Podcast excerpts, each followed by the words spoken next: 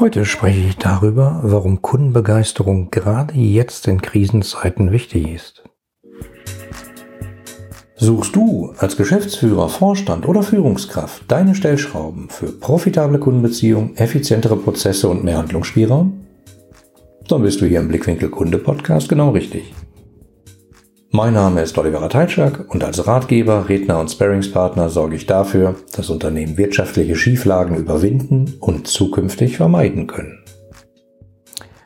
Hallo, schön, dass du heute wieder zuhörst. Ja, in dieser Folge geht es tatsächlich darum, wie Kundenbegeisterung gerade jetzt in den Krisenzeiten wichtig ist und warum und was du dagegen, was du dafür tun kannst und warum du dich gerade damit beschäftigen solltest, deine Kunden zu begeistern. Das hört sich vielleicht alles ein bisschen komisch an. Du sagst sowas wie, hey Mann, auf der Welt äh, tobt Corona, viele Geschäfte sind geschlossen, viele Existenzen stehen auf dem Spiel. Und jetzt kommt Oliver mit so einem Satz, äh, gerade jetzt soll man sich um seine Kunden kümmern. Ja, und das meine ich total ernst.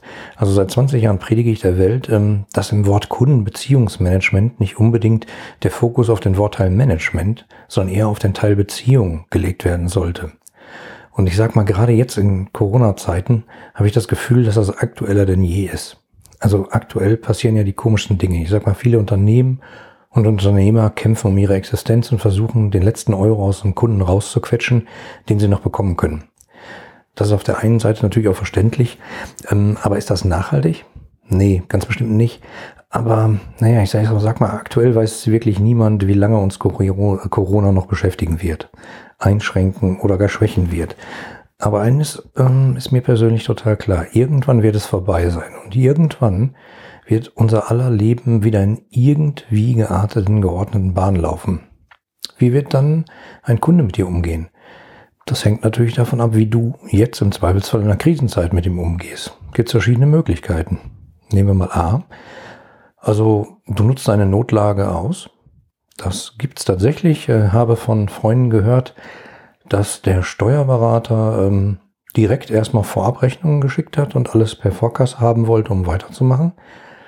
Ähm, das bleibt natürlich ein ziemliches Geschmäckle, wenn man sagt, so, hm, lieber mal per Vorkasse. Kann man verstehen, wenn es dem Steuerberater auch schlecht geht, muss man halt immer abwägen, aber da bleibt halt ein Geschmäckle. Oder B, du versuchst dem Kunden einfach zu helfen. Natürlich im Rahmen deiner Möglichkeiten. Ich sag mal, wenn, wenn dir das Wasser bis zum Halse steht, ist es halt so eine Sache.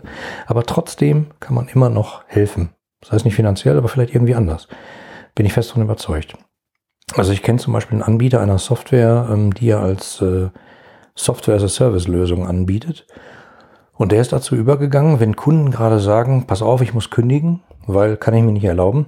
Ich muss gerade mal sehen, dass ich meine äh, Moneten beisammen halte dann bieten die dem an und sagen, pass mal auf, wir möchten dich als Kunde nicht verlieren. Du kannst unsere Software jetzt für einen bestimmten Zeitraum kostenlos weiter benutzen.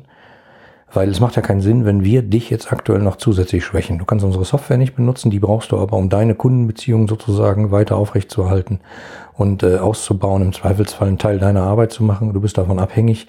Wenn wir dir jetzt den Saft abdrehen, äh, hast du ein ganz anderes Problem. Dann wirst du nie mehr wieder auf die Beine kommen. Schwierig, schwierig. Ähm, ja, die machen das tatsächlich ähm, nicht proaktiv. Natürlich bewirbt man nicht, weil dann wahrscheinlich alle Kunden oder ein Großteil der Kunden sagen würden, hey, können wir Geld einsparen? Alle glaube ich nicht, aber ein Großteil wird dann wahrscheinlich sagen, oh, dann. Äh, hm. Aber sozusagen die schon gekündigt haben, denen so ein Angebot zu machen, das ist ja äußerst sinnvoll, weil das Geld wäre eh weg. Dann kannst du wenigstens noch, in Anführungsstrichen, versuchen, den Kunden zu halten und ihn zu begeistern. Ja. Oder mach doch einfach mal was ganz, ganz, ganz, ganz Verrücktes besinn dich doch mal auf das Wörtchen Beziehung im Wort Kundenbeziehungsmanagement und greif doch einfach mal zum Hörer oder zum Videophon oder zur Webcam oder zum Telefon oder zu irgendwas und, und ruf doch einfach mal deinen Kunden an und frag mal, wie geht's dir? Kann ich dir irgendwie helfen? Verrückte Idee, was?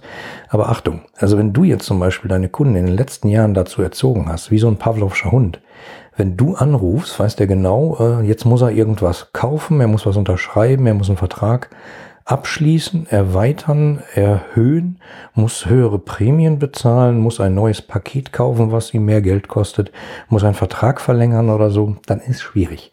Wenn du den Kunden über Jahre dazu erzogen hast, sozusagen, wenn der anruft, dann wird's teuer, dann ist natürlich schwierig, jetzt anzurufen zu sagen, hallo, ich rufe mal gerade zufällig an, ich bin gerade zufällig in der Gegend und habe gedacht, hm, ich rufe mal durch, wie geht's denn so? Das glaubt einem dann halt im Zweifelsfall keiner. Ähm, ja, also das Wichtige ist aber, wenn du es dann doch machst, ähm, sei ehrlich. Also mach doch mal eine ehrliche Kommunikation mit deinem Kunden. Und äh, deswegen meine Tipps. Sei einfach mal du. Der Thomas, die Gabi, der Jürgen oder die Katja und ruf einfach mal an. Und zwar als du und nicht als Vertriebsbeauftragter für, nicht als Key Accounter von, nicht als Vorstand für, sondern einfach als Person, als du.